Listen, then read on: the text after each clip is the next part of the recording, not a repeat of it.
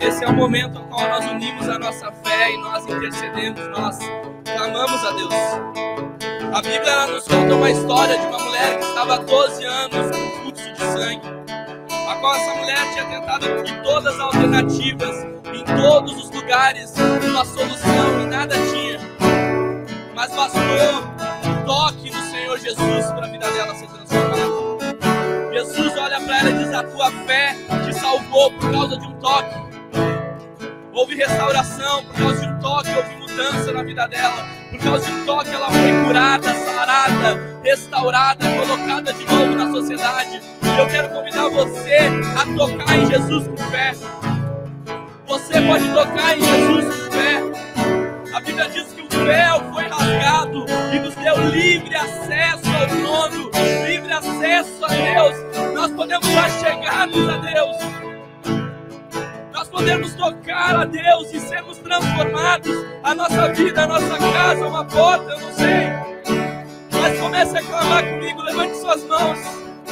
Comece a clamar pela presença do Senhor na sua casa.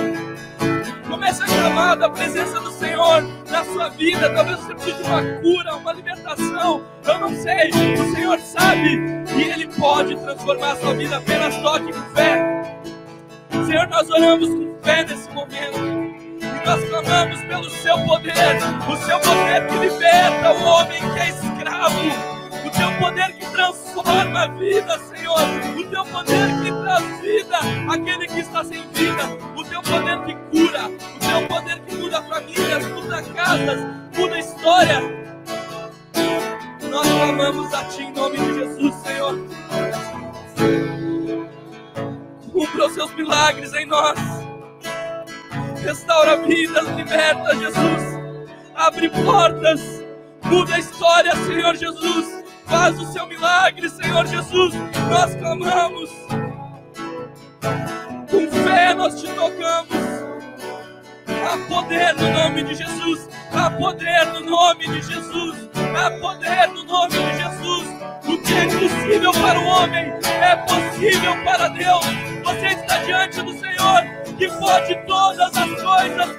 Então não limite a sua fé, não limite a sua oração. Busque Ele, clame Ele.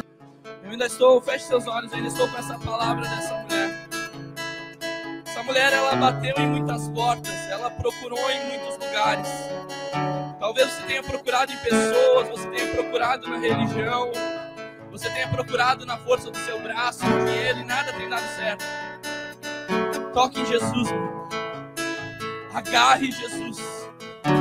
Toque com fé em Jesus. E receba a sua cura, receba a sua transformação, receba a sua vitória, receba o seu milagre, receba algo que Deus quer liberar sobre você essa noite. Eu não sei se é você que está nos assistindo online, se é alguém que está aqui, mas o Senhor é o Senhor a resposta, é Ele o caminho, é nessa porta que você tem que bater, é para Ele que você tem que se entregar, é nele que você tem fé, é Ele que você tem que buscar. Jesus, nome sobre todo nome. Nós declaramos um altar de santidade assim. Declaramos que o teu nome é sobre todo nome. Declaramos que o Senhor é santo, que o Senhor transforma. Santo, santo, santo, santo, santo. Amém. Aplauda o nome de Jesus. Obrigado, Jesus. Sua presença real no nosso. Podem sentar.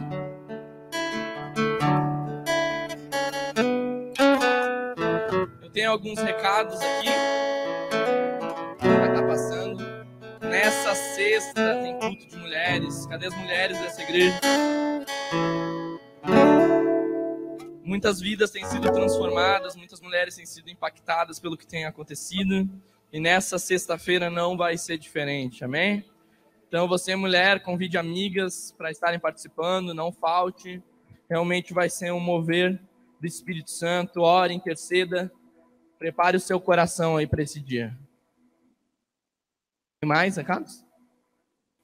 O GAP, o grupo de, de apoio ao pequeno empreendedor.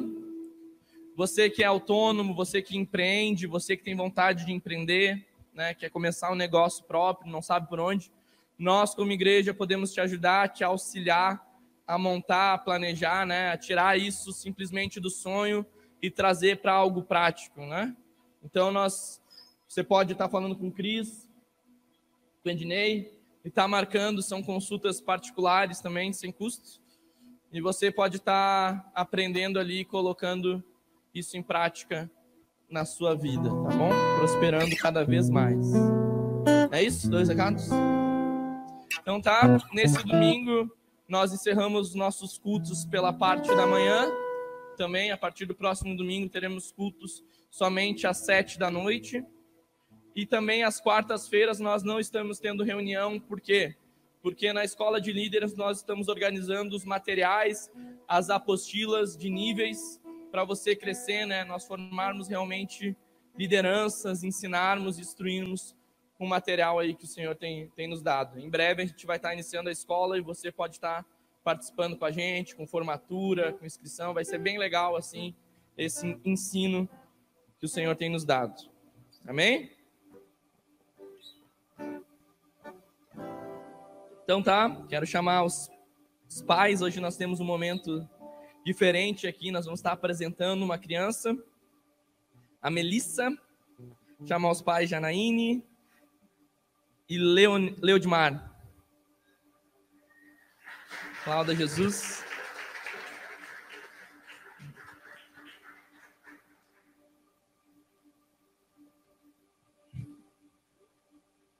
Amém? Então, podem ficar para frente aqui, todo mundo ver vocês. Ó, tem mais a família que veio prestigiar esse momento. Glória a Deus pela família, por todos. Todos muito bem-vindos a essa casa. É uma alegria ter vocês aqui. Então, nós, como igreja, nós não temos a cultura de batizar criança. Por quê? Lucas, capítulo 2, versículo 21, diz assim: E completando oito dias para ser circuncidado, o menino deram-lhe o nome de Jesus, como lhe chamara o anjo antes de ser concebido.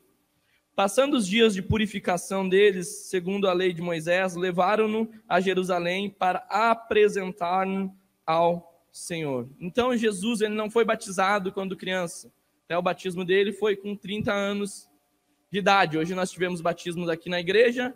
Nós cremos realmente numa escolha individual de cada um, né, de um entendimento, uma compreensão de querer andar com Jesus, mas as crianças são apresentadas, né? E hoje a Melissa está aqui e nós vamos apresentar ela ao Senhor, amém? Gostaria que o pai pegasse ela. Você consegue levantar ela? Sim. Aí. Amém? Consegue segurar um pouquinho? Gostaria que você estendesse as mãos. Você consegue virar ela para lá? Aí, vamos lá. Aí, tá? Vai conseguir. Aí. Vestidinho para foto. Amém? Então levante suas mãos e nós vamos apresentar e declarar palavras de Deus sobre a vida dela. Olha, não gostou muito. Amém? Senhor, nós oramos pela vida da Melissa. Nós apresentamos ela ao Senhor, todos os caminhos que o Senhor tem para a vida dela todos os sonhos, todos os planos, Senhor. Em o nome de Jesus, que a Sua palavra se cumpra sobre a vida dela, Senhor. Abençoa os caminhos dela, guarda ela, livra ela de todo mal, de toda maldade. Senhor, em nome de Jesus, que as Suas palavras, o desejo do seu coração se cumpra sobre a vida dela. Nós abençoamos ela com todas as sortes de bênçãos, em o nome de Jesus. Amém, amém, amém. Aplauda Jesus pela vida dela, né? Então nós liberamos essa palavra e nós cremos em tudo aquilo que o Senhor tem para a vida dela e dessa família, amém? Nós, como igreja, temos um, um presente aqui a ela. Pega, é seu. Amém? Vamos, vamos se juntar para tirar uma foto da família aí? Bem bonito aí.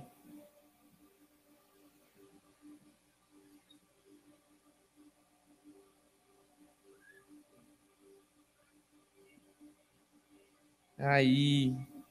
Glória a Deus. Deus abençoe, tá bom? São muito bem-vindos. Deus abençoe a vida da Melissa.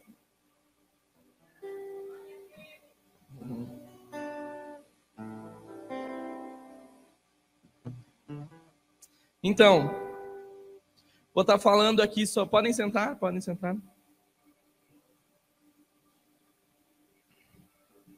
Tá falando rapidamente aqui sobre generosidade, gratidão, né, dízimos e ofertas. Se você está nos visitando, tá certo? Fique muito, muito à vontade nesse momento, tá? Fique muito tranquilo, muito em paz.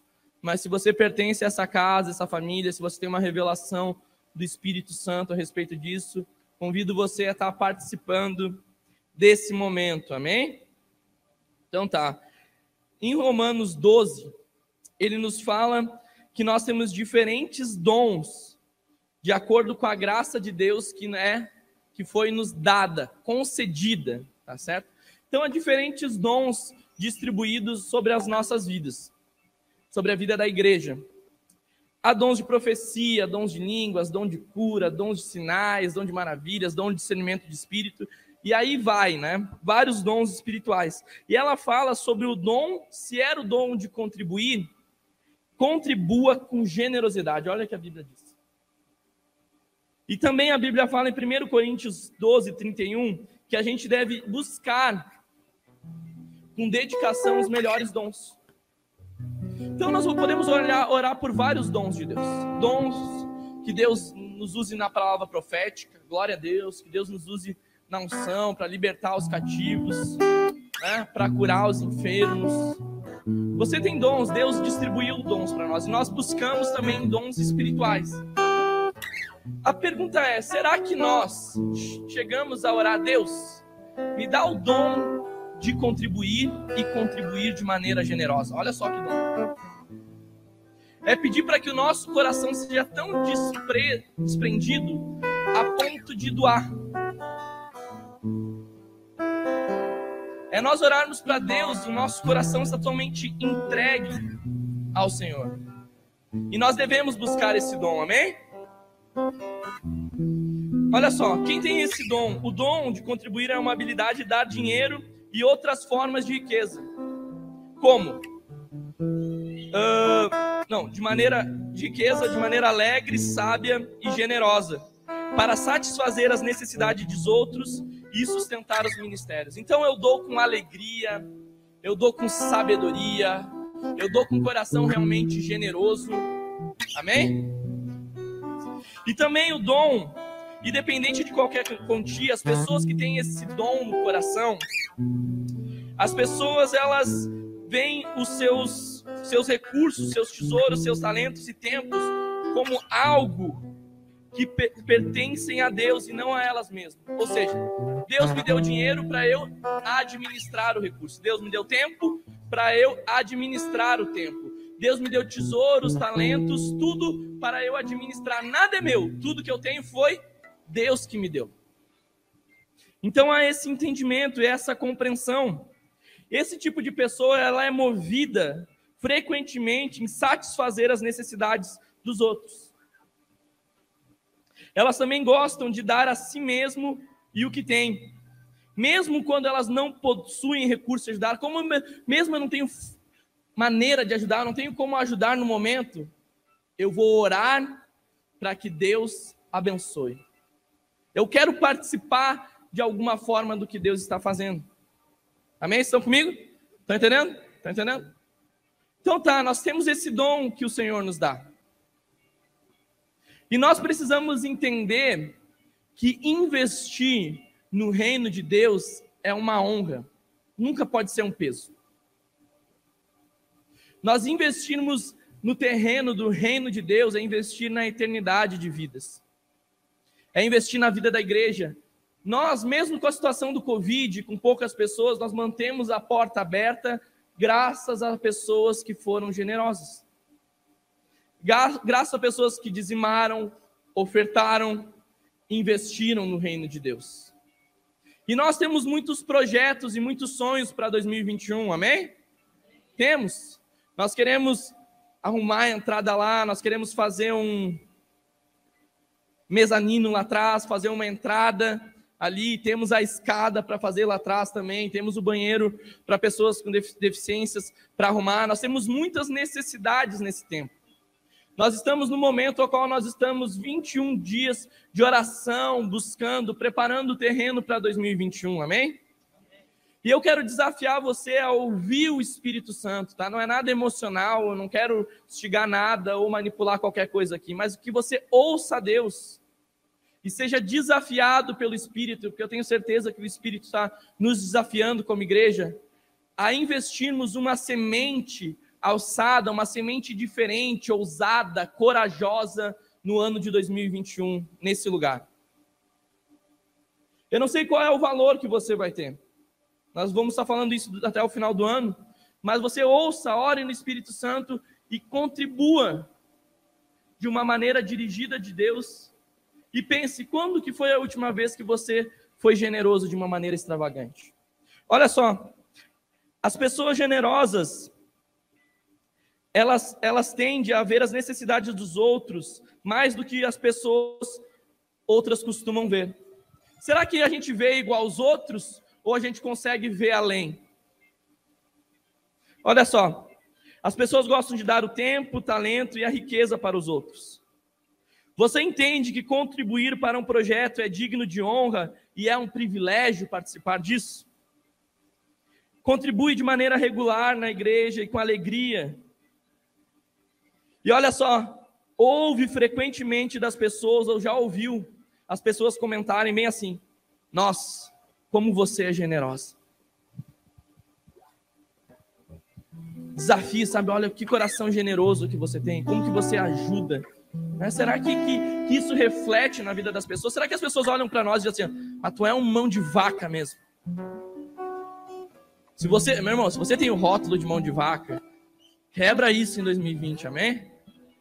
Fica com esse rótulo de mão de vaca que não dá nada, né? Seja alguém generoso, que alguém olha e diz assim, ó, nossa, que coração, que vida de generosidade que inspira, desafia, constrange, sabe? Nós temos que ser esse tipo de pessoa, né?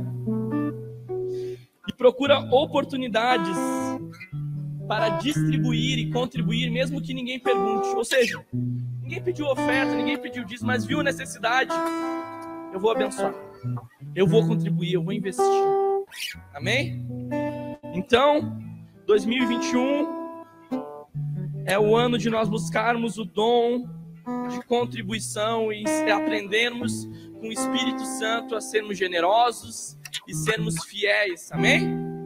Gostaria que você ficasse de pé. Talvez você não trouxe oferta hoje, glória a Deus, não trouxe dízimo. Amém? Mas não deixe de orar para Deus trabalhar isso no nosso coração. E se você foi e ore ao Espírito Santo nesses dias, Senhor, qual é a semente que eu vou lançar para 2021? Qual é o valor? Qual é o desafio? O que, que o Senhor está nos encorajando nesses dias? Vamos orar então. Senhor, obrigado por todos aqueles que têm contribuído nesse lugar, todos aqueles que têm dedicado o seu tempo, dedicado o seu serviço, dedicado as suas finanças, aberto essa porta, abençoado esse lugar. Nós oramos para que o nosso coração cresça em generosidade. Dai-nos o dom de generosidade, Senhor. Dai-nos o dom que inspira a vida dos outros, o dom que distribui, o dom que não retém, mas o dom que dá com amor, Senhor. Nós queremos dar com alegria e com amor, contribuir com alegria e com amor. E eu oro para que todas as sementes plantadas cresçam, Senhor. Eu oro, Senhor, envia chuva em nome de Jesus.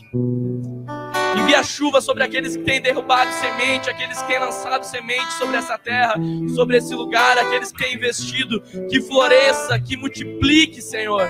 Em o nome de Jesus, amém, amém, amém. Você pode trazer seus dízimos, suas ofertas aqui. Se quiser contribuir no cartão, tem a maquininha lá atrás.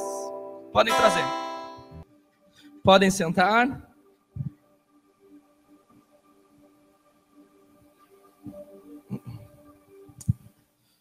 Boa noite. Então tá, nós estamos hoje reunidos mais um culto. O Senhor ministrou algumas coisas sobre sobre o meu coração que eu gostaria de estar compartilhando com vocês. Eu não sei qual foi o. Como que você veio parar aqui nesse lugar? Qual é a sua história de vida, né? Alguns eu sei. Mas como que você veio parar nesse lugar? Ixi, eu me esqueci de algo. Eu vou voltar. Esquece. Eu quero chamar o Ednei aqui. Rebobina. Voltamos no lugar certo. Ednei.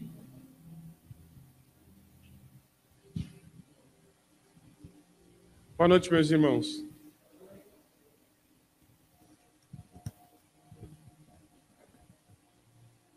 Oi, meus irmãos. Meu nome é Ednei.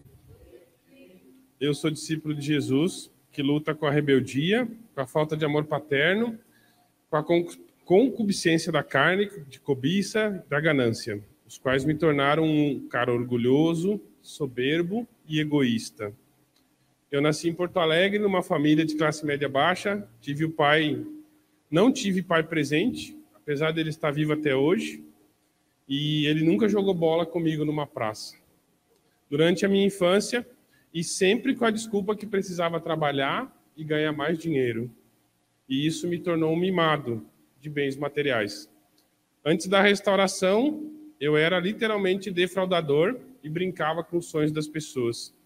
Mesmo possuindo dinheiro, existia um vazio no meu coração que nenhuma companheira poderia preencher. Tanto na vida conjugal quanto emocional e financeira, nada preenchia. Quanto mais eu tinha, mais eu queria. E estando tudo realmente descontrolado, era assim que eu vivia, ou melhor, sobrevivia.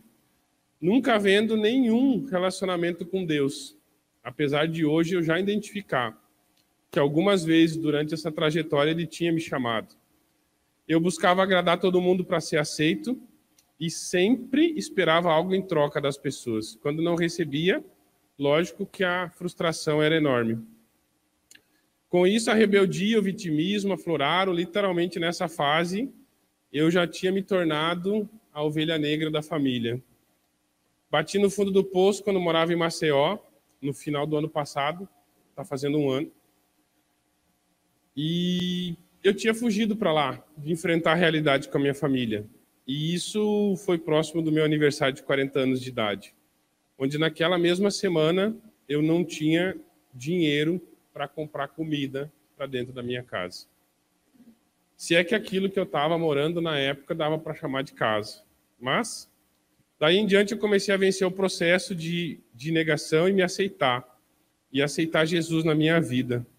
E em todas as minhas orações, realmente me arrependendo e confessando publicamente meus pecados, para que eu também fosse perdoado. Voltando para o Rio Grande do Sul, em julho, início de julho, após já iniciar esse processo, eu encontro essa igreja.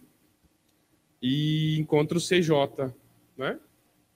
E o CJ foi um, um, processo realmente incrível. Eu aprendi a perdoar meus pais, conheci diversos irmãos dessa igreja, e foi crucial para que eu pudesse evoluir e ver que eu ainda tenho muito que, que crescer e evoluir.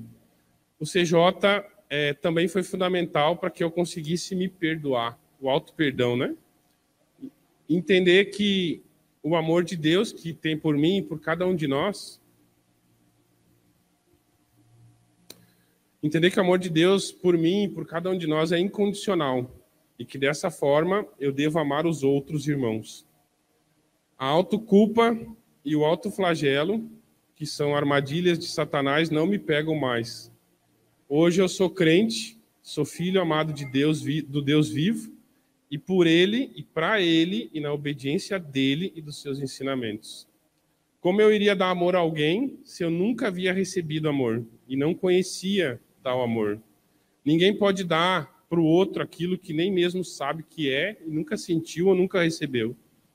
Eu tenho consciência absoluta que somente o CJ é o começo dessa longa jornada e a evolução até o encontro com Jesus na vida eterna. Hoje eu já vivo de forma mais mansa, possuo mais domínio próprio sobre as minhas ações e reações.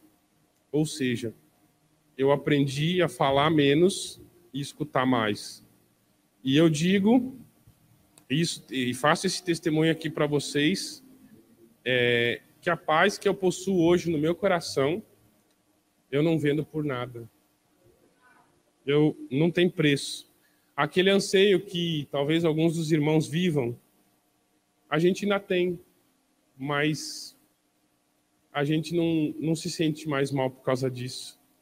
E aquela vontade de ter bens materiais, quanto mais a gente tem, mais a gente quer. Isso foi embora. Isso sumiu. E só tem, só tem um cara que pode ter feito tudo isso por mim, que é Jesus. Ele não promete para vocês uma vida com ausência de problemas.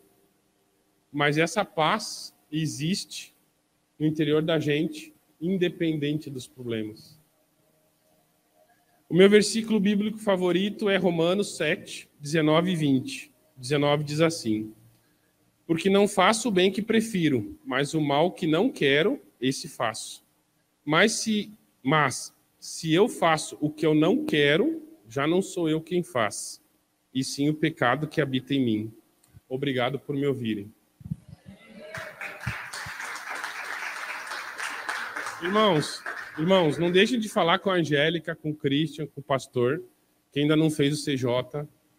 Eu cheguei, na verdade, quando eu cheguei na igreja foi na semana que começou o CJ, então eu literalmente consegui chegar no momento certo, na hora certa, e tenho certeza que foi Deus que me trouxe para dentro dessa igreja. Então, se você está aqui hoje, não procrastine essa decisão, toma essa decisão e acho que deve estar abrindo turma. Se eu pudesse fazer a turma de novo, com certeza eu estaria dentro de novo. Valeu, obrigado, irmão, por me ouvirem.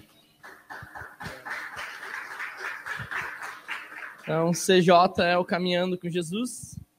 Em breve, né, teremos datas aí, você pode estar se inscrevendo e participando. São encontros semanais, com estudos dirigido, retiro, é algo realmente para restauração, para cura, um romper de vida, né? Um reencontro com a sua história, um encontro com, com Jesus.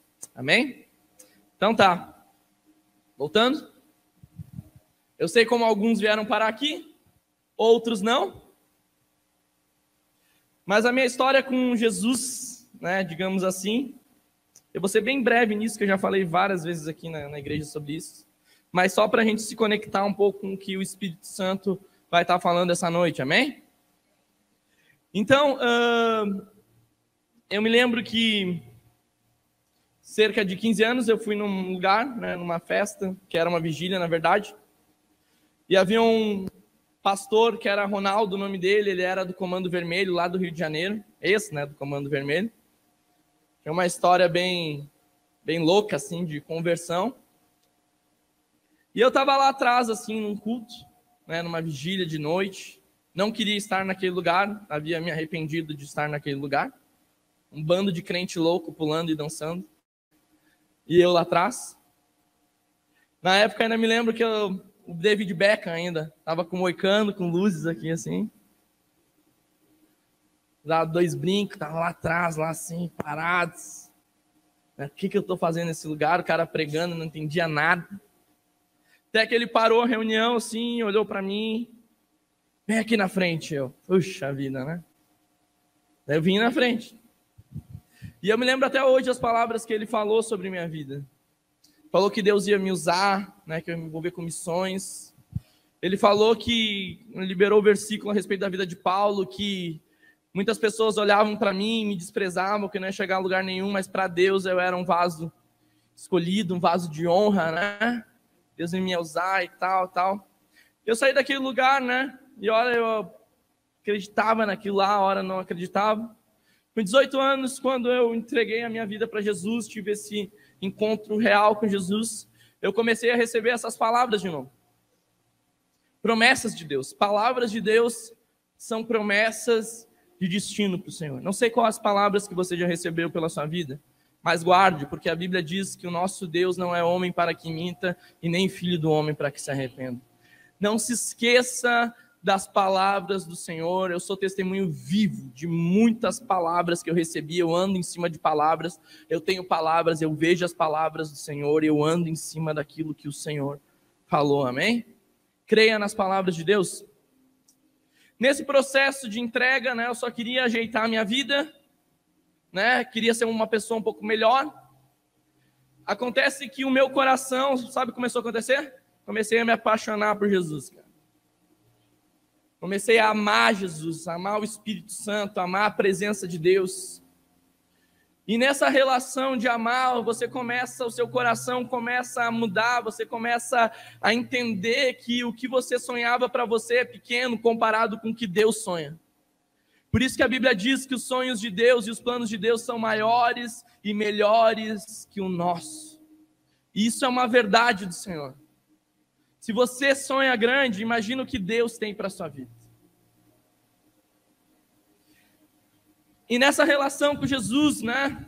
Nesse compromisso de andar com Jesus, a gente vai crescendo, a gente vai conhecendo o Espírito Santo, vai se relacionando. Mas existe um ponto em qual a nossa vida ela tem que romper. Porque Deus, você começa a entrar em águas mais profundas. Você começa a experimentar, experimentar coisas maiores com o Senhor.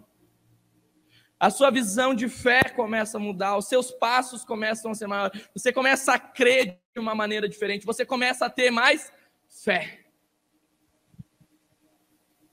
E eu me lembro que nesse processo, quando eu me converti, eu acabei o colégio, me formei em administração, me formei em contabilidade, né, curso técnico, depois me formei em relações internacionais.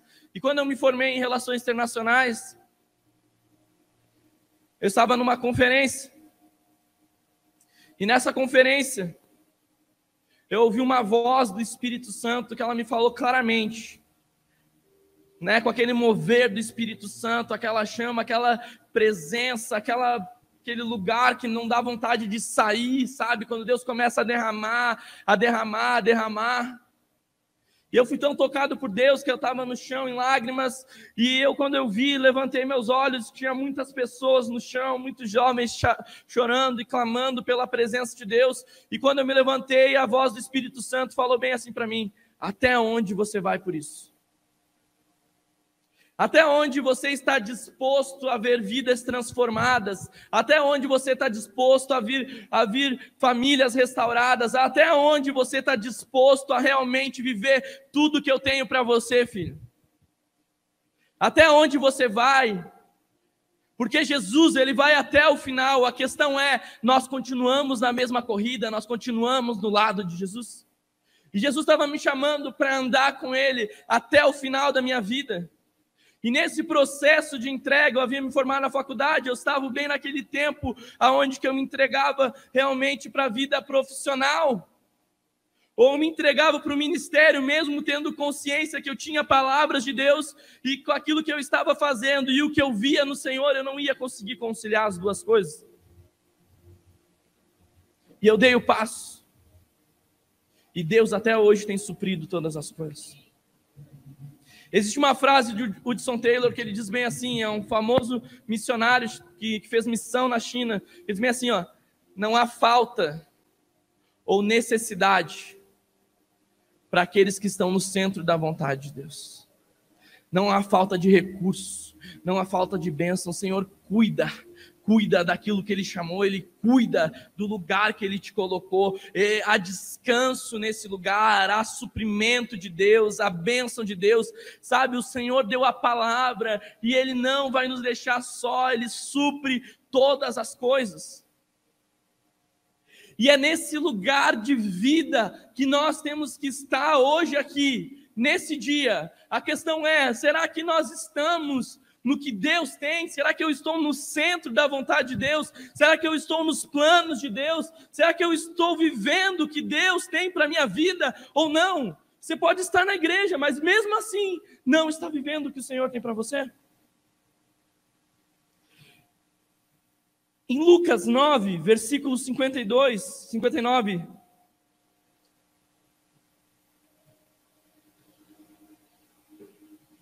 Olha o que diz. A outro disse: Siga-me. Mas o homem respondeu: Senhor, deixe-me ir primeiro sepultar o meu pai. Pode passar. Jesus lhe disse: Deixe que os mortos sepultem os seus próprios mortos, você, porém, vá e proclame o reino de Deus. Ainda outro disse: Vou seguir-te, Senhor, mas deixa-me primeiro voltar e despedir-me da minha família. Jesus respondeu: Ninguém que põe a mão no arado e olha para trás é apto para o reino de Deus. Jesus, ele esperava nesse desafio que ele nos chama para seguir a ele. Ele esperava uma resposta de prontidão deles. O Senhor disse, o Senhor disse para eles: Me segue. O que o Senhor esperava? Vou te seguir, Jesus. Eu estou contigo, Jesus. Foi assim com os discípulos. Você vê Pedro, que estava pescando. Pedro, que ele, ele, ele tinha um comércio de pescaria. Jesus passa por ele e diz: segue-me. Ele larga as redes e ele segue Jesus. Ele não diz, Senhor, eu quero primeiro tirar os peixes deixa eu vender os peixes, deixa eu organizar algumas coisinhas. Não, ele seguiu Jesus. Você vê Mateus, o publicano, no seu serviço, no seu trabalho lá, cobrando impostos. Jesus chega para pagar os impostos na frente dele. Depois que Jesus paga, Jesus diz assim: ó, vem e me segue. Sabe, Mateus não quis saber quantas pessoas tinham na fila, ele não quis saber quantas coisas tinha que organizar, ele simplesmente entregou a sua vida para Jesus e disse: Jesus, eu vou te seguir. Eu quero você, Jesus, para a minha vida. Jesus nos desafia a nós colocarmos a mão nesse arado, a colocarmos a mão nisso que o Espírito está nos direcionando e não olhar para trás. E o que, que é arado? Larga a foto aí, Fernando, para nós. O arado de Deus. Olha só. Arado, meu irmão. Arado é esse, isso aqui de madeira aqui, que serve para o campo. Olha só como que Jesus ele traz o contexto sobre todas as coisas. Está dizendo, olha, ninguém que põe a mão no arado pode olhar para trás. Por que, que não pode olhar para trás? Porque essa função era uma função que ela determinava extrema atenção. Porque ele tinha que estar ligado para ver se realmente a linha para a plantação ia estar na linha correta.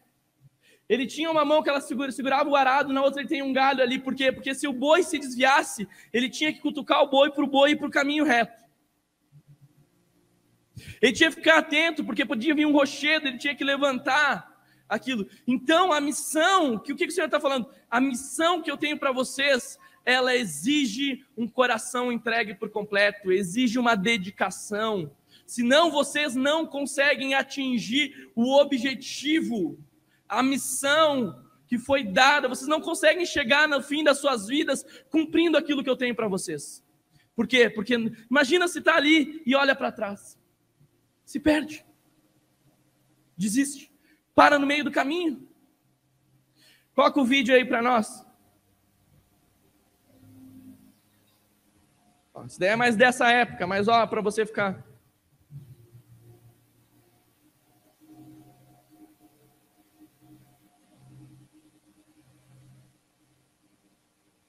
Viu? Bem retinho.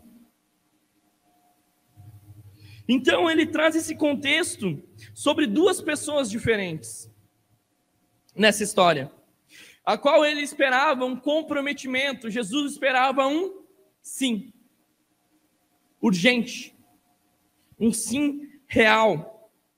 A primeira pessoa até diz algo, ó oh, Senhor, eu vou, mas deixa primeiro eu sepultar o meu pai. Deixa eu primeiro ir lá organizar essas coisas. Nós não sabemos se aquilo que ele estava falando para Jesus era verdade ou não. A questão é é que quando o Senhor nos chama e o chamado do Senhor para agora, não existe desculpas. Você vê Moisés com um chamado, a sarça de fogo, com um chamado, dizendo: Moisés, eu vou te usar para libertar o povo. Moisés diz: Mas eu não sei falar, eu sou gago. O Senhor disse: Não se importa, que eu vou levantar, Arão, seu irmão. Só faz o que eu estou te falando. Só segue o caminho, porque eu cuido de tudo. Se eu estou dizendo que é para você ir, vai. Você vê lá Jeremias com um chamado de profeta para liberar a palavra. Ele diz: Senhor, mas eu sou tão novo. As pessoas não vão me escutar cheio de medo, cheio de coisas. O Senhor diz para Jeremias: Não importa, só abre a boca, eu vou colocar as, as palavras nos seus lábios. Eu só preciso de disposição. Não tem a ver com as suas habilidades, não tem a ver com o que você pode ou não pode, tem a ver com o que eu vou fazer através de você. Tem a ver com aquele que vive dentro de você, que é o Espírito Santo. Tem a ver com a presença de Deus. Então a desculpa muitas vezes é uma prisão. Ela é um impedimento na nossa vida que não nos deixa romper a uma relação profunda com Deus. Vocês estão entendendo? Então, aquele homem que disse, deixa eu primeiro ajeitar uma coisa, na verdade havia um impedimento. Haviam coisas que não permitiam com que ele andasse com Jesus e desfrutasse da boa vontade de Deus sobre a vida dele. O impedimento é uma prisão. Porque, na verdade, todas as vezes que nós dizemos não para Jesus, sabe o que nós estamos fazendo olhando de uma outra ótica? você está dizendo sim para outras coisas. E quando você diz sim para Jesus, você está dizendo não para outras coisas. Quando o Senhor diz: Olha, eu vou fazer em você grande obra, eu vou te usar, eu vou, eu vou manifestar a minha presença através da sua vida, eu vou cuidar de você, eu vou, sabe, você vai, vai ser um ganhador de almas, eu não sei, eu vou te usar ministerialmente, eu tenho algo para a sua vida específica. E daí começam as desculpas. Ah, Senhor, deixa eu primeiro ajeitar tal coisa, deixa eu primeiro eu ser liberto das drogas. Daí, depois que eu for liberto, daí eu te sigo. Deixa eu aproveitar um pouco a vida, Senhor. Né? Tô, sou, tô, sou tão novo. Deixa eu aproveitar a vida, que depois daí eu me entrego. Deixa eu parar de trair a minha esposa, deixa eu parar de ir para festa, deixa eu parar de roubar, deixa eu parar de mentir, deixa eu parar de fazer um montão de coisa e daí eu me entrego para o Senhor. Sabe o que nós estamos dizendo, Senhor? Deixa eu primeiro me tornar santo, que daí eu posso. João 6,37 diz assim: ó, Todo o que o Pai me der virá a mim, e quem vier a mim eu jamais o rejeitarei. Então, esse senso de, de rejeitar Jesus não acontece da mesma parte de Jesus, porque Jesus está de braços abertos. Quem rejeita Jesus é eu e você. Com as nossas decisões, ações, estilo de vida, nós rejeitamos tudo aquilo que Deus tem. É como se fosse um presente. Quem escolhe abrir é eu e você. É como uma refeição, tá a refeição pronta, mas é você que escolhe sentar na mesa. E esse colocar a mão no arado é se entregar verdadeiramente para o Senhor e deixar que esses impedimentos sejam rompidos e que o nosso coração haja um compromisso real com Jesus. Amém? Outra pessoa, ela diz: até parece algo mais genuíno, ela queria se despedir. Ela tinha uma prontidão maior, eu vou me despedir e eu volto. Mas a questão é que todos aqueles que estão em Jesus não podem e não devem olhar para trás.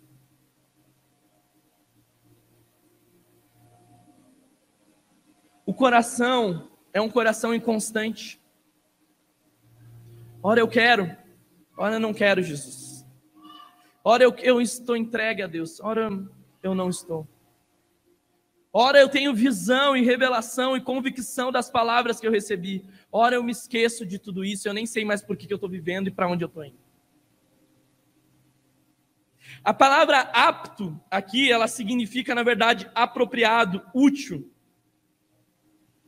para o reino de Deus, útil para o serviço, útil para a missão, útil para o trabalho, útil para tudo aquilo que o Senhor tem para fazer nas nossas vidas. Então, meu irmão, nós não podemos hesitar em responder ao chamado de Deus.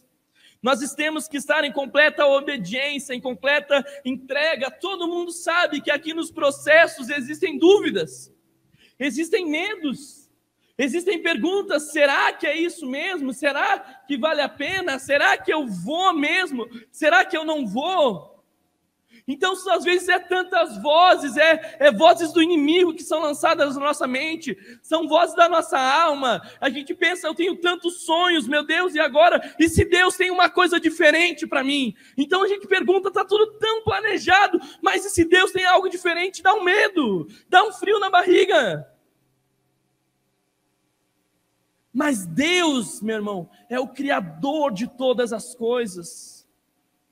Ele tem um caminho, ele tem algo específico para a nossa vida. Nós não nascemos do acaso, nós não nascemos de qualquer maneira, nós nascemos pela plena vontade de Deus, com sonhos de Deus específicos para o nosso coração.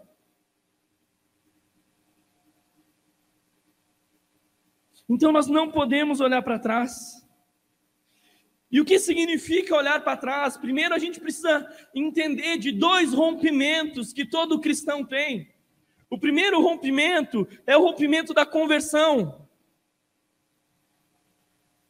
Ou seja, antes eu nem estava nesse arado, agora eu até botei a mão. O que quer dizer isso? Eu não estava nesse caminho, nessa missão, agora eu botei a mão. A conversão, eu estava indo por uma direção, agora eu estou indo para outra direção, eu estou voltando. Eu estou indo por um caminho novo que Deus tem para a minha vida. Então é esse encontro, primeiro, é o rompimento com o mundo, o pecado, e é a experiência com Deus que faz com que alguém passe a desfrutar de uma vida salva. Meu irmão, a salvação não é por obras, é por fé em Cristo. Então a primeira consciência é que nós somos salvos. Você pode ser salvo, mas mesmo assim não cumprir e não viver o que Deus tem para a sua vida. Você pode simplesmente ser salvo. Conversão, talvez para você é só o que você queira mesmo. Daí tudo aquilo que Deus tem para você, imagina. Você não vive, não desfruta nesse tempo. E outro processo é o processo da santificação que é o rompimento da pessoa com as coisas que impedem o crescimento e o progresso da fé. São as distrações, são olhar para trás, é a entrega que não é completa no coração, é aquele que toca no rio, sabe? Vai na praia e vai lá e toca. Ah, mas eu não vou entrar. É aquele que anda na praia só molhando os pés, sabe? Lá o rio, a imensidão, mas a pessoa quer só molhar os pés. Tá bom molhar os pés. John Wesley fala assim: a conversão tira o cristão do mundo, a santificação tira o mundo do cristão. Então a conversão ela nos transforma, ela nos traz do reino das trevas agora para o reino da luz, para o reino do amor, para o reino com Deus. E a santificação ela está mudando a nossa cultura está mudando a nossa vida, nós estamos nascendo de novo, estamos sendo restaurados, firmados, recebendo o DNA do Espírito Santo, uma vida que antes não era frutífera passa a ser frutífera, a nossa visão muda, sabe? O nosso coração ferve, os nossos objetivos mudam, Jesus começa a estabelecer verdades no nosso coração. Olhar para trás, por que, que olhamos para trás muitas vezes? Ponto um aqui, saudades do que ficou para trás. Olha só, Lucas 17, 32. Olha o que daqui é Jesus falando. Lembrem-se da mulher de Ló. Quem é que sabe quem é, foi a mulher de Ló? A mulher de Ló. Deus havia condenado duas cidades, Sodoma e Gomorra. Ele diz: Olha, eu vou fazer cair fogo do céu e eu vou destruir essas cidades. Por quê? Porque o pecado delas já chegou a estar um nível tão profundo Eles estão tão perdidos que não tem outra coisa que eu faça a não ser destruir esse lugar. Foi dois anjos na casa de Ló para tirar eles daquela cidade, para eles não serem destruídos junto pelo fogo, amém? Olha só para você ver o nível de depravação. Aqueles anjos chegaram lá. Aquela, aquelas pessoas daquela cidade, elas foram ao encontro de Ló e disse: Olha, Ló, tira esses dois anjos daí, tira essas pessoas que vieram aí na sua casa, tira para fora, porque nós queremos ter relações sexuais com ela. Olha o nível de pecado, olha o nível de, de, de, de, de coisa, como estava o coração corrompido. E eles saíram de lá. Ló e a família dele. E Deus deu uma direção clara. Gênesis 19, 17 diz assim: Assim que os tiraram da cidade, um deles disse a Ló: Fuja, por amor à vida a vocês. Não olhe para trás, não pare em lugar nenhum. Na planície, fuja para as montanhas ou você será morto. O que que os anjos, quem estava dizendo a palavra? Olha só, eu estou tirando vocês desse lugar. Eu estou livrando vocês. Eu estou dando uma direção para vocês irem, chegar naquelas montanhas na planície. Eu estou dando um objetivo, uma missão. Vão para lá. A mulher de Ló, ela olhou para trás. Gênesis 19, 26 diz assim: Mas a mulher de Ló olhou para trás e se transformou numa coluna de sal. A palavra aqui usada na Bíblia, a olhar, significa nabate, que também tem o significado de contemplar, mostrar consideração, prestar atenção. Então aquela mulher, ó, repara lá, Deus estava estava realmente liberando fogo sobre aquela cidade, estava destruindo aquela cidade. A família de Ló foi liberta, suas filhas, sua mulher, e elas estavam com um objetivo e uma direção de palavra de Deus que disse: ó, vão. Aquela mulher estava com eles. E naquela corrida, o que ela fez? Ela fez assim. E essa palavra olhar, ela, tá, ela prestou atenção. Sabe o que é? Ela sentiu saudade daquele lugar. Ela contemplou, ela pensou: o que vai ser a minha vida agora? Era, sabe, eu gostava daquele lugar. Eu gostava daquele, daquela cultura, eu gostava de viver daquele jeito, eu gostava daquelas pessoas, eu gostava de tudo aquilo que estava lá, sabe? Ela estava saindo, mas o coração dela continuava lá. Continuava naquela cultura, continuava daquele jeito, e a vida dela parou, travou, morreu porque ela não conseguiu avançar no objetivo que Deus tinha para a vida dela. O coração dela estava preso. Deus estava mudando ali a direção. Ela estava mudando de maneira geográfica, estava tirando de um lugar para o outro, mas o coração estava no mesmo lugar. Por isso que o evangelho, a transformação, ela não é de aparência, ela é de dentro para fora ela é de coração, sabe? Nicodemos chega para Jesus e diz: Jesus, que história é essa de reino? Que história é essa desse, do que tu está falando, o que, que tu está pregando, o que, que tu está anunciando aí, Jesus? Eu quero saber. Jesus diz: Olha, Nicodemos, é necessário você nascer de novo. Nicodemos diz bem assim: Mas será que eu tenho que entrar de volta no ventre da minha mãe e nascer de novo? É isso? Não. Você precisa nascer da água e do espírito. Está falando sobre um renovo de vida, sobre uma mudança que é interna. É esse o nascimento que o Evangelho nos propõe, é uma mudança de coração. Ele não quer nos mudar de religião, amém? Ele não quer nos tornar, ah, eu era ateu, agora eu sou evangélico. Grande coisa. Eu era da Umbanda, agora sou evangélico. Grande coisa, meu irmão. Não é nada a ver com mudar de religião. É mudar de uma vida perdida e agora eu estou andando com Jesus, que é dono da vida. É o caminho, é o que ele tem para mim. Eu me relaciono com ele. Eu ouço a voz dele. Ele fala comigo e ele me chama de amigo. É essa a proposta do evangelho para nós. Então, primeiro ponto, as pessoas olham para trás, se perdem, porque elas sentem saudade, porque, porque na verdade nunca nasceram de novo, o coração sempre ficou preso, estão na igreja, mas o coração está preso numa cultura que não agrada a Deus.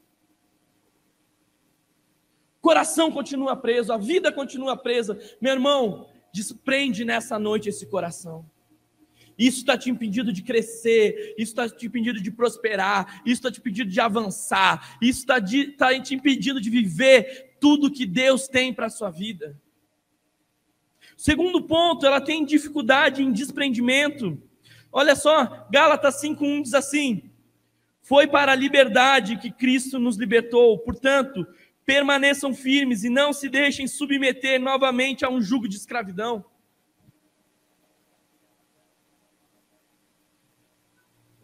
Que, que é isso? O primeiro ponto é o tipo de pessoa que, que por mais que Deus esteja, tenha libertado de algumas coisas, elas não conseguem se viver firme. Ou seja, no começo a vida foi transformada em algumas áreas. Parou de fazer algumas coisas. Sabe, até forçou, parou na força do braço, sabe? Parou porque agora, ah, Deus o livre se alguém sabe. Parou, mas não foi de verdade, não foi uma natureza. E daí, quando continua andando, e muitas vezes volta à vida de escravidão, mesmo que o Senhor queira libertar, ou até já libertou de algumas coisas, volta ao jugo. Sabe, o Senhor nos chama para um evangelho leve, um evangelho sem peso, e daí as pessoas vivem na igreja e vivem com peso, com um fardo, sabe, com uma carga, porque eu não consigo, eu não consigo, é difícil, isso e aquilo outro e tal, sabe, não se tem prazer em viver com Jesus. Não se tem alegria em desfrutar de tudo que Deus tem. E daí o coração permanece preso, sabe? Esse jugo, esse fardo. Terceiro ponto, o coração volta para o Egito. Olha só, existem dois tipos de pessoas que, digamos assim, se perdem nessa caminhada, se desviam. 2 Timóteo 4,10 diz assim: Pois Demas, amando este mundo, abandonou e foi para Tessalônica. O que, que é isso? Vocês estão entendendo? Estão comigo aí? Diz amém, amém. Eu estou entendendo, estou contigo. Vai lá, pastor, prega aí. Vamos lá. Olha só. O coração. Nós estamos falando sobre coração, amém? Existem pessoas que realmente você vai conhecer nessa caminhada e nessa jornada e não se assustem. Pessoas que vão estar servindo, pessoas que vão estar apaixonadas por Jesus, e é uma paixão real. Pessoas que vão te até inspirar a sua vida nessa caminhada, mas essas mesmas pessoas muitas vezes vão ficar no meio da caminhada. Em algum momento o coração se perdeu e elas amaram o mundo mais do que amaram a Deus, mais do que amaram o propósito. Saíram da igreja, se desviaram, foram viver tudo aquilo que queriam viver. É o jovem, é o filho pródigo. Você vai ver que o filho pródigo se jogou, se jogou mesmo sendo filho. Isso acontece com algumas pessoas. Você vai ver outro tipo de pessoas que elas não vão sair do meio da igreja, não vão sair com as comunhão dos irmãos, elas vão permanecer. Atos 7, do 38 ao 41, ele nos conta uma história e fala bem assim: ele estava na congregação no deserto, com um anjo que lhe falava no Monte Sinai com os antepassados e recebeu palavras vivas para transmitir-nos a nós. Mas nossos antepassados se recusaram a obedecer, ó, se recusaram a obedecer. Pelo contrário, rejeitaram-no.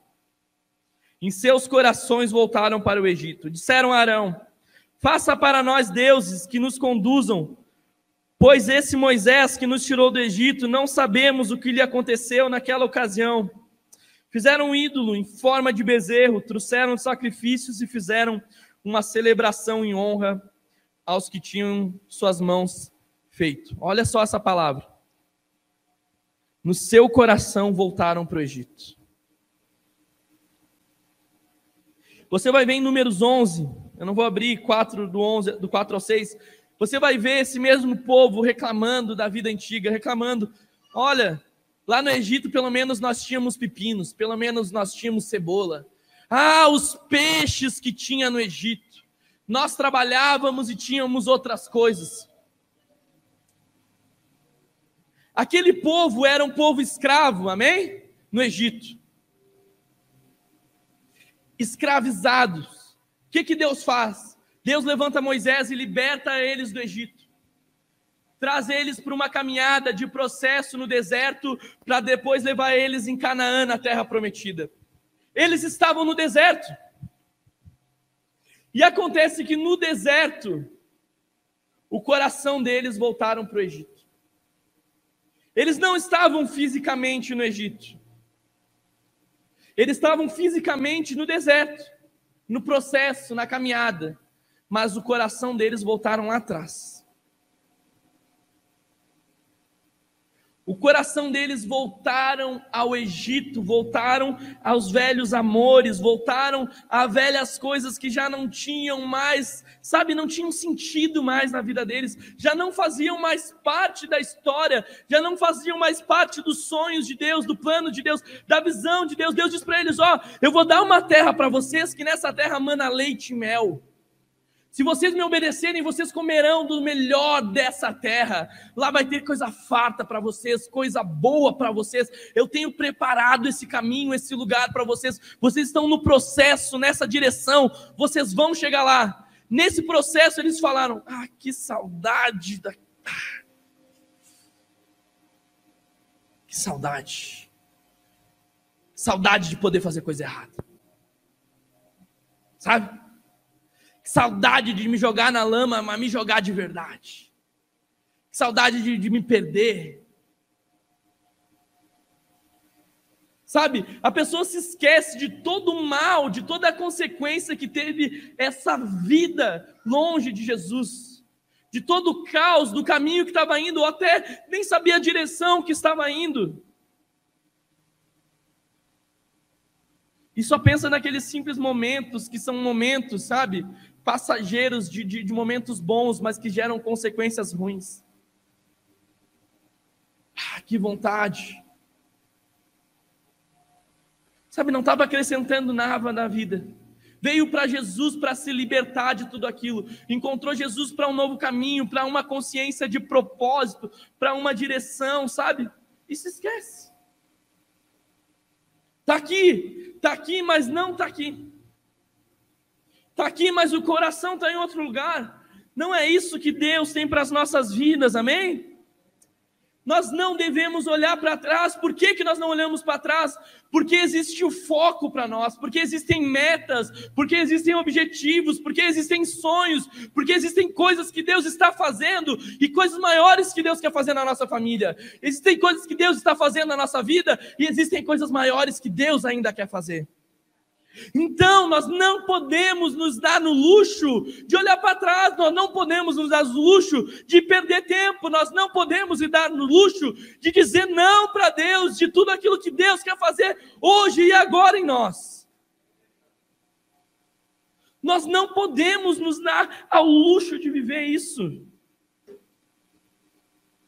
Existe um encargo de Deus, existe um propósito de Deus, existe um chamado de Deus, existe uma missão de Deus. Existem vidas que vão ser transformadas pela nossa posição, quando nós colocarmos a mão nesse arado. Vidas serão transformadas, famílias serão transformadas, gerações serão transformadas, nós seremos transformados de uma maneira completa. Você nunca vai ver alguém que desfrutou de tudo aquilo que Deus tinha chegou no final da sua história e vai dizer: Ah, eu me arrependo de viver com Jesus. Eu me arrependo de me entregar para Jesus. Eu me arrependo de desfrutar de tudo aquilo que Deus tenha, tinha para minha vida. Eu me arrependo de ser amigo de Jesus. Você não vai conhecer ninguém. Mas você vai conhecer muitas pessoas que vão estar no fim da sua vida, da sua jornada, e vão olhar para trás e vão dizer: por que, que eu não fiz diferente? Eu tive oportunidade, Sabe, o Senhor me chamou, eu tive aquele dia que Ele me chamou para seguir Ele. Eu tive aquele dia que Ele disse que tinha sonhos, planos. E sabe o que eu disse? Eu disse não. Ah, que arrependimento. Meu irmão, nós só temos uma vida, tá certo? É uma vida que nós temos. Em Hebreu nos diz: ao homem cabe viver uma única vez, depois disso a morte. Depois disso, o juízo. Depois da morte, nós prestamos contas do que nós fizemos e também do que nós não fizemos diante do Senhor. O Senhor vai olhar, sabe esse arado que era para a gente pegar, sabe essa linha que era para estar certinha?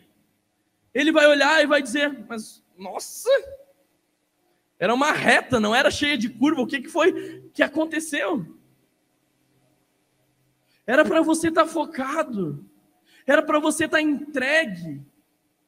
Era para você estar com o coração, com tudo aquilo. Era para você ter dito sim para mim. Filipenses 3, do 13 ao 14, eu já vou encerrar. Olha o que diz: Irmãos, não penso que eu mesmo já o tenha alcançado, mas uma coisa eu faço, olha só esquecendo-me das coisas que ficaram para trás e avançando para as que estão adiante, prossigo para o alvo, a fim de ganhar o prêmio do chamado celestial de Deus em Jesus Cristo. Eu me esqueço do que ficou para trás. O que ficou para trás para mim não tem valor. Eu olho para o foco, eu olho daqui para frente, eu olho do hoje para frente, eu olho para o novo de Deus, eu olho para a esperança do Evangelho, para a proposta da carreira que Deus tem para mim.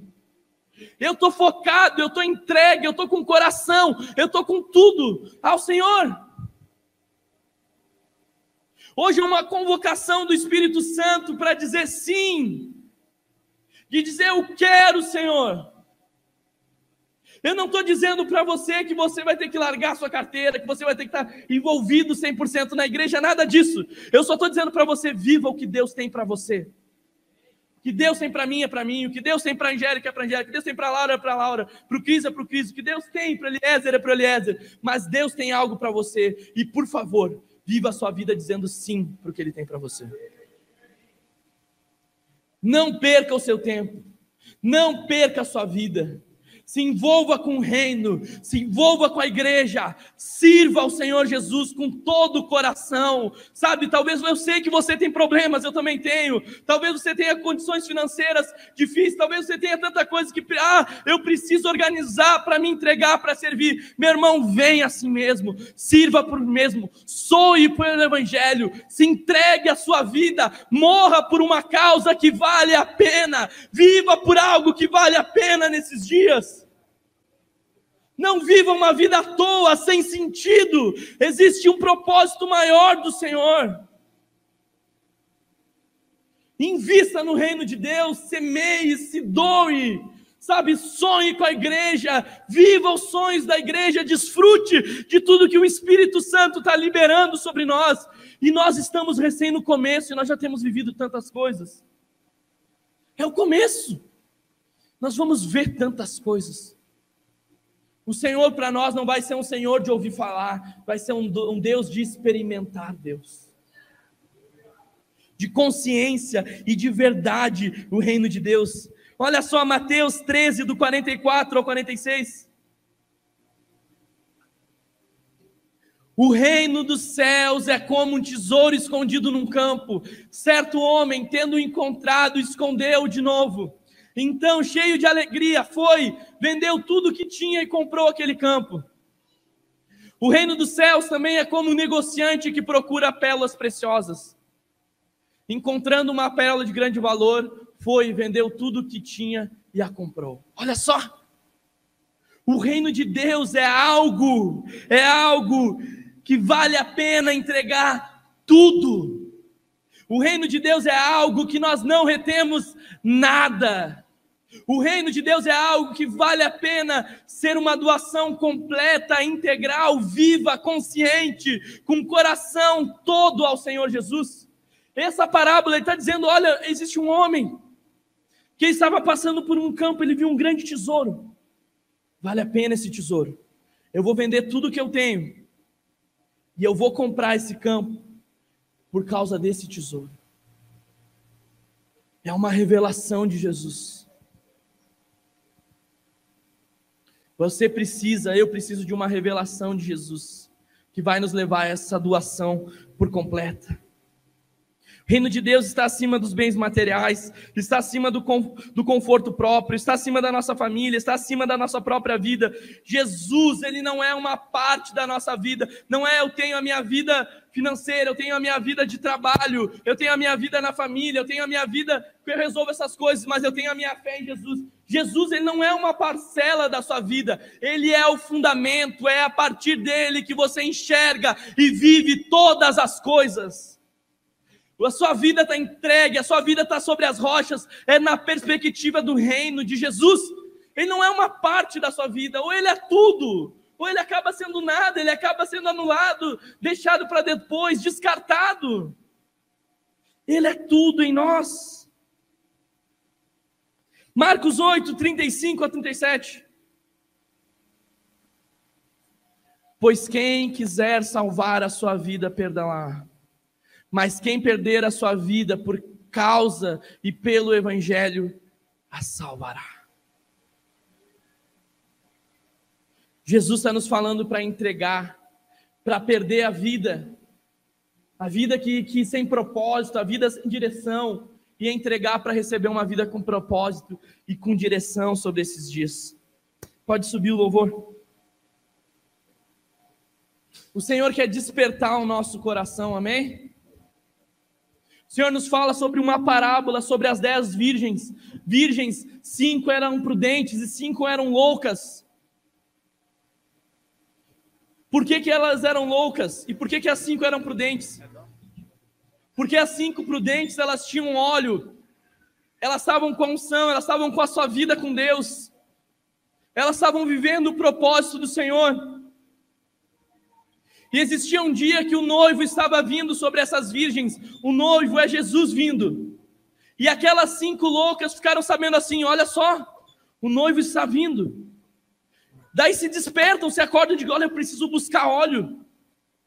Eu preciso me abastecer, eu preciso colocar a minha vida agora reta com Deus. E, a, e elas não têm óleo, elas dizem: eu vou comprar óleo.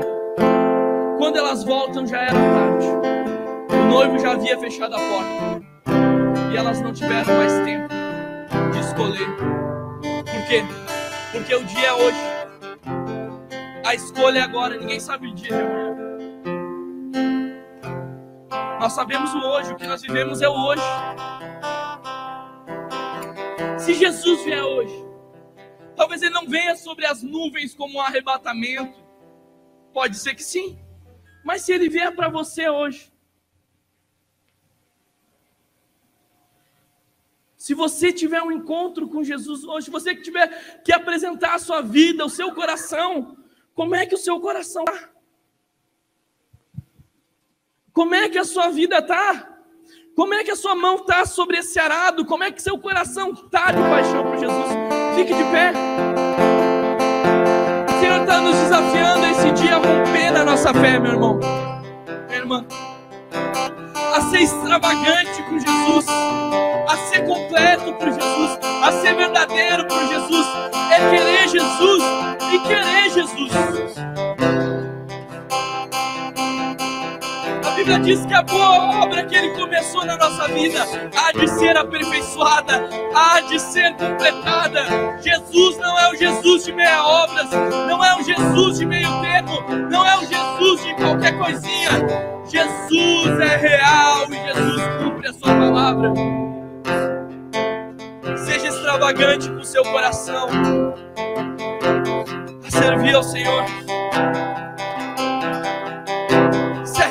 Do que não tem te levado a nada. Se arrependa do seu coração preso em tanta coisa que você não consegue romper em realidade com Jesus.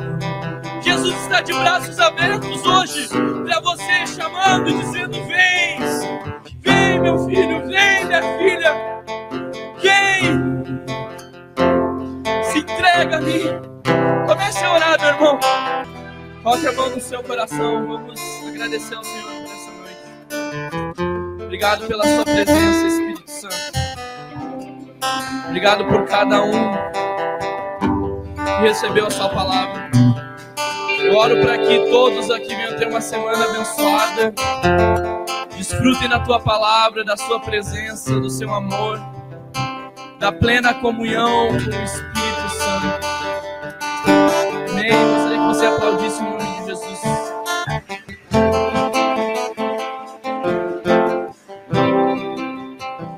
Nessa noite, nós também, o Lucas, né, Lucas? Lucas hoje é o último culto dele aqui na igreja. Para quem não sabe, ele tem nos ajudado todo ano aqui, servindo. E ele mora lá em Porto Alegre, né? Então é bem longe ele tá vindo aqui. E hoje, a partir de hoje, ele vai estar congregando lá na Brasa Matriz, né? E nós queremos orar pela vida do Lucas, nós queremos abençoar a vida do Lucas nesse momento, nesse tempo. Eu gostaria que você, como igreja, estendesse as suas mãos e nós orássemos por esse tempo sobre a vida dele, amém? Você quer vir aqui na frente, aqui, Lucas?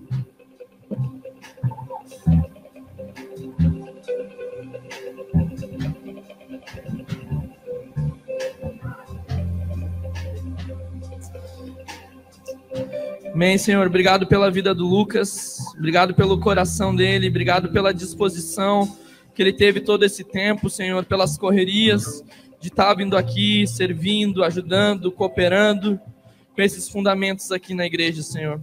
Nós te agradecemos pelo coração dele e pedimos para que o Senhor abençoe ele nesse novo tempo, nessas palavras que ele recebeu, que se cumpram tudo que o Senhor tem para a vida dele, em o nome de Jesus, e nós abençoamos ele nesse tempo. Amém, amém, amém. Aplauda o Senhor.